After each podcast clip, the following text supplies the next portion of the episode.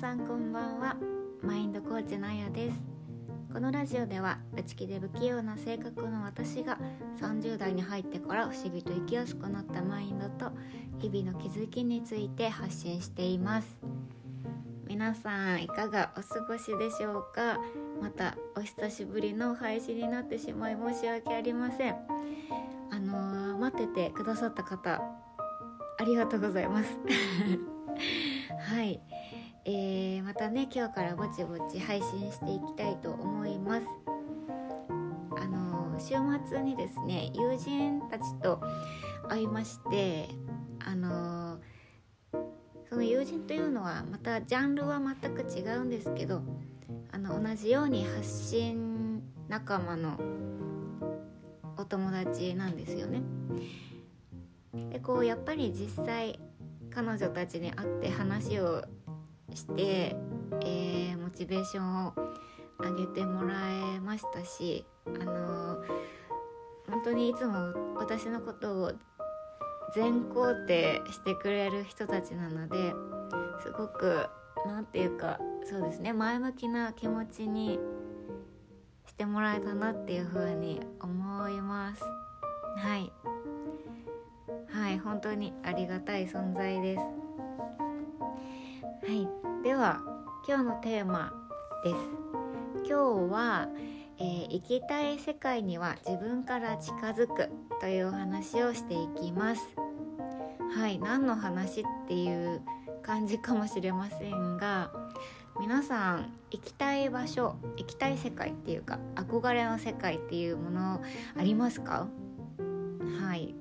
なんか本当はその世界の中で生きていきたいなっていう、まあ、理想の場所って言ったらいいですかね。はい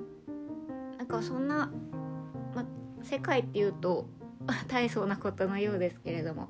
例えば私だったらな理想っていろいろもちろんありますけど、まあ、その中の一つがこう仕事イコール大好きで楽しいものって思える世界なんですよね。はいでこう好きなことを仕事にしている人にものすごく憧れがあるんですよ。ただ あの世間の声ってね多くはそうじゃないと思うんです。仕事って苦労するものだよとかねお金を稼ぐのは大変だ人生そんなに甘くない楽じゃないっていう声よく聞きますよね。はいまあ、その声をね聞いてしまうと自分としてもやっぱりそうだよなって思ってしまって理想を追いかけることを諦めそうになることがあるんですよね。うんでも諦めたくない本当は。だって諦めたら結局同じことの繰り返し今までと同じになるんですよだから諦めたくはないんだけど自信もないと。そんな時皆さんどうしてますか？えー、私が思うにそんな時できることの一つとしてその理想を実際に叶えている人に会いに行くっていうことが挙げられると思います。はい。あのー、先ほど冒頭でね週末の、発信仲間のお友達に会ったよっていうお話しましたけどあのー、パリのパリ在住のさきさんっていう方が大阪でニューイヤーパーティーを開催されるっていうことで週末参加してきたんですよ。そこで友人たちとも再会しました。えー、そのさきさんはフリーランスの方に向けて発信をしたり講座を開いたりしている方なのでさきさんのそのパーティーに参加されている方たちも、えー、多くの方がね自分の好きな仕事をされている方でした。はい。まあ本当にいろいろですね。こういろんな段階にいらっしゃる方が多くて、えー、まあ、夢を実際にすでに叶えている方もいれば今夢に向かっている方、えー、夢を探し中の方とこう様々でした。でうん、まあ、そんな方たちとね会ってお話しする中で、まあ、あのそうですね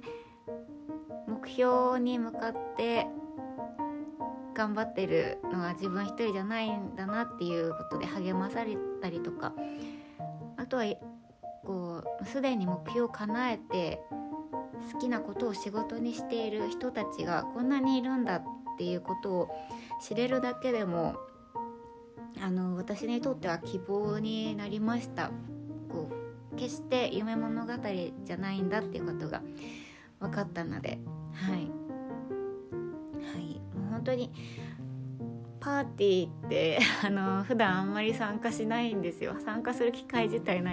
くてあの、まあ、ホームパーティーとかね、まあ、結婚式の二次会ぐらいなんですけど私の日常の中でのパーティーというものは。なのでまあそうですね。最初自分が足を踏み入れるのはあの場違いなんじゃないかとかね。こうまだ今は早いんじゃないかなっていう気持ちもあったんですが勇気を出して覗き見する感覚でお邪魔できてよかったかなっていうふうに思ってます。